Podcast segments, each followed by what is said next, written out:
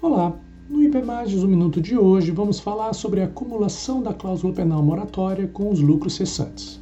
Um tema muito comum no cotidiano forense é o de ações cuja causa de pedir reside no atraso na entrega de imóvel em construção, objeto de contrato ou de promessa de compra e venda. É certo que o artigo 402 do Código Civil prevê que as perdas e danos abrangem também os lucros cessantes, isto é, o que razoavelmente se deixou de lucrar.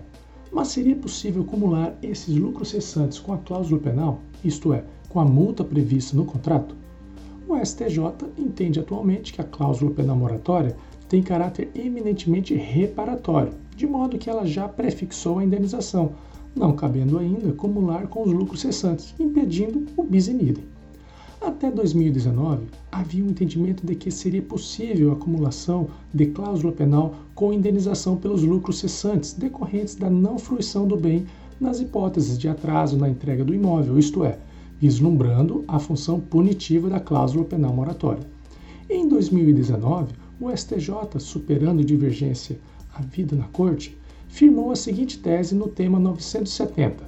A cláusula penal moratória tem a finalidade de indenizar pelo adimplemento tardio da obrigação e, em regra, estabelecido em valor equivalente ao locativo. Afasta-se sua acumulação com lucros cessantes.